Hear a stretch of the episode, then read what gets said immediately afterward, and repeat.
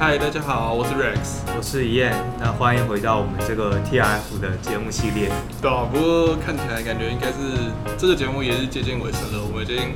快要接近到权力金核心，权力金它到底是怎么计算出来的？那我们今天就讨论这个主题。但是在讨论这个主题之前，我们会先有一些回顾。来，我们要回顾什么呢？对，那大家请先打起精神哦。今天的课堂可能比较深色一点。对，那也会也会比较困难一点啦。如果想要知道说权力金，或者说去了解 TRF 这东西到底合不合理的话，这个东西是必要的。那大家如果真的不行的话，可以多听几遍。对，就可能多看一下对对对，或者是两联系我们也可以这样子。之前讲了很简很多题关于衍生性金融商品的架构跟它的原理。权利金这个东西哦，它就像是保费之于一个保单的意思一样。嗯、那我今天是保险公司，那它是保护，那它就要付一定的保费嘛。但是它可以拿到一个权利，但这是未来的权利，不确定会不会发生。而且权利金是一样的意思哦，就是我们今天有个合约在这边，他是卖合约的人，我是买合约的人。那我就要付权利金给他，因为我有享有这个权利跟义务嘛，对不对？TRF 它其实就是二十四期的一个权利金的结构结合在一起，因为他们比价二十四期嘛，通常、嗯、对，通常一个月比较一次。虽然说我们也有看过一些很奇怪的啦，什么 四三三三十三十六期啊，然后最后每周比一次那种，那种就是其实已经很夸张了，因为我们常常讲说避险避险都是在讲一年以内的避险，对，通常两年以上不太会抓那么远的避险啊。所以那种例外是比较少的。那以我们当时的那个台湾的情况来说，大部分做一年以上可能是比较合理的。嗯，对，做两年的话就是有点太多了。很多人会误会是说，哎 T F，你权利金是一买一卖，然后相互相抵就没有了。不一定啊。比如说我今天卖一个权利，然后我收一个权益金，它权益金价值可能是一百块。然后我今天如果买了一个，可能那个权益金价值可能是一千块，又不代表说我买和卖那个部分一定会完全相抵消。如果他们两个的价值不一样，那你相抵消之后，其实还是会有剩余的部分存在。我们目前看过这么多 TRF 的合约，承作人跟银行他们的权利在这个合约上其实是不对等的。嗯，以合约上来说啦，投资人的权利是比较少的，银行是比较多的，所以理所当然的，这个东西你一加一减之后呢，银行是应该要支付一点权益金，类似保费的概念去补偿，嗯，投资人所承担这个风险。既然这样，就有人问说，权利多在哪里或少在哪里？从我们做最常见的合约，基本上可以看到说，如果是投资人那边的话，那他如果输的话，他会有两倍的杠杆。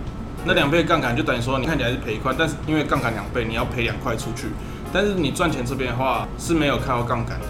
那这样就表示说，你今天如果杠杆的话，风险一定比较高嘛。我如果今天跟你玩掷硬币游戏好了，那我赢的话，你给我一块，但是。我输的话，我给你两块。那硬币正反面几率理论上，你值得够多次的话，那它应该是五十趴五十趴嘛。可是，在这种情况下，最后结果我一定会亏钱，不会赚钱。TRF 合约没有我们像刚刚举例这么简单，但它其实概念上是这样子，就是说你银行在这合约中占权益是比较高的，所以你应该要去支付权利金。以目前我们看合约是长这样子啊。那详细的细节我们等下再讨论。我们先。在大家看过整个 T F 合约的结构，像知道有权利金这个东西存在了，那我们要怎么去计算它？三个步骤去算出权利金。我们来看这三个步骤是什么呢？那第一个部分的话，当然是因为 T F 它会有合约嘛。那所以我们会去看它合约的架构，比如说杠杆是几倍啊，或者说像我们刚刚讲的期数大概是几期啊，几期啊，然后它的 K 点啊、KO 点啊，还有 EK 啊这些，其实都是我们和 TRF 合约中很常见的几个项目，然后还有一些所谓的累积出场机制等等。银行的论述就是说，哎，根据这个合约架构是权利金是零，但其实并不能这么解释的，因为我们要先去解释说权利金到底是多少，我们还是要经过模型的计算。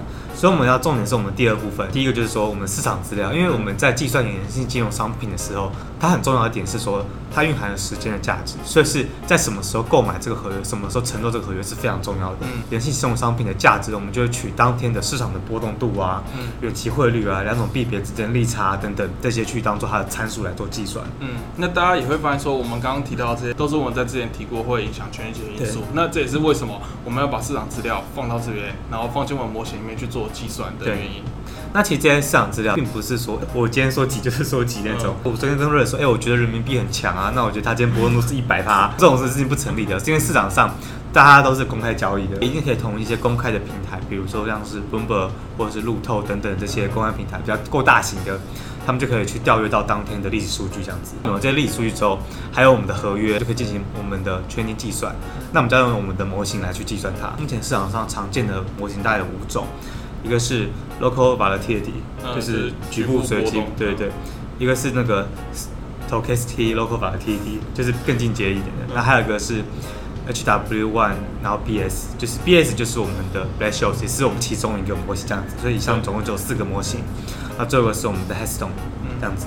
Black-Scholes 可能就比较常听过，因为 Black-Scholes 它就是有得过诺贝尔奖认证的，对不对？很多人会觉得说，哎，Black-Scholes 到底准不准呢？在衍生金融商品这个市场上，大家都是公认使用。呃，Black-Scholes 为主要的这个依据，这样子，他画出一条线在那边，让大家知道一个价格衍生性金融商品的合理的范围大概在哪里。毕竟衍生性金融商品也算是 OTC 市场嘛，双方有意愿才成交的，所以还是会有些让步或者是加价这样子。但是我们我们这边讲的是理论的合理价格，就是用这公式来计算出来的。那理论上也不会差太多，因为如果差这么多，那大家早就不用这个公式了。以上就是大致我们计算的流程，然后给大家简单的复习一下，就是说第一点就是我们合约的参数架构。那第二个是乘坐交易的当天的市场数据，第三个就是我们的模型。那我们就计算是我们权利金。所以说，我们如果要去解释说权利金一买一卖不等于零的话，我们是要去从第二步跟第三步进行解释。因为合约这个东西，它其实已经就定好了嘛。就算是同一份合约，完全的规格，它只要在不同的时间点乘坐，它全景可能就会不一样。对。所以重点是在第二点跟第三点，当什么时候乘坐，然后我们用什么模型计算它，当天市场数据什么。OK，那我们先先稍微提一下，呃，另外几点，大家可能常常听到什么所谓的 mark to market，什么以市价评估啊，嗯、还有所谓的平仓平仓金额。那你知道这这几天平仓金额跟这几个权利金差别在哪里吗？这些东西应该算是一样的东西。那它是用合约结构，然后市场资料下来评估。你可以把权利金想成在你承做那一天这个权利的价格。MTN 的话就是我们所谓 m a r t o market，从进行这个合约开始之后的哪一天那一个权利的市价。那平仓金额就是比如说做一个合约半年之后，我想要终止这个合约，要终止的这的时候，这个合约仍然会有一个价值了。因为假如说这个合约它原本是两年，但是我只进行了半年，在这半年的时间点，合约还会有剩余价值。那它的剩余价值是多少？就代表说它的平仓金额这样。权利金，然后这个所谓的 mark to market，还有平仓金额，他们都是用同一种算法，就是我们刚刚讲的一二三。你先有个合约架构，然后我们看当天的市的市场资讯，嗯，然后最后再加上我们的模型，一样是那五个。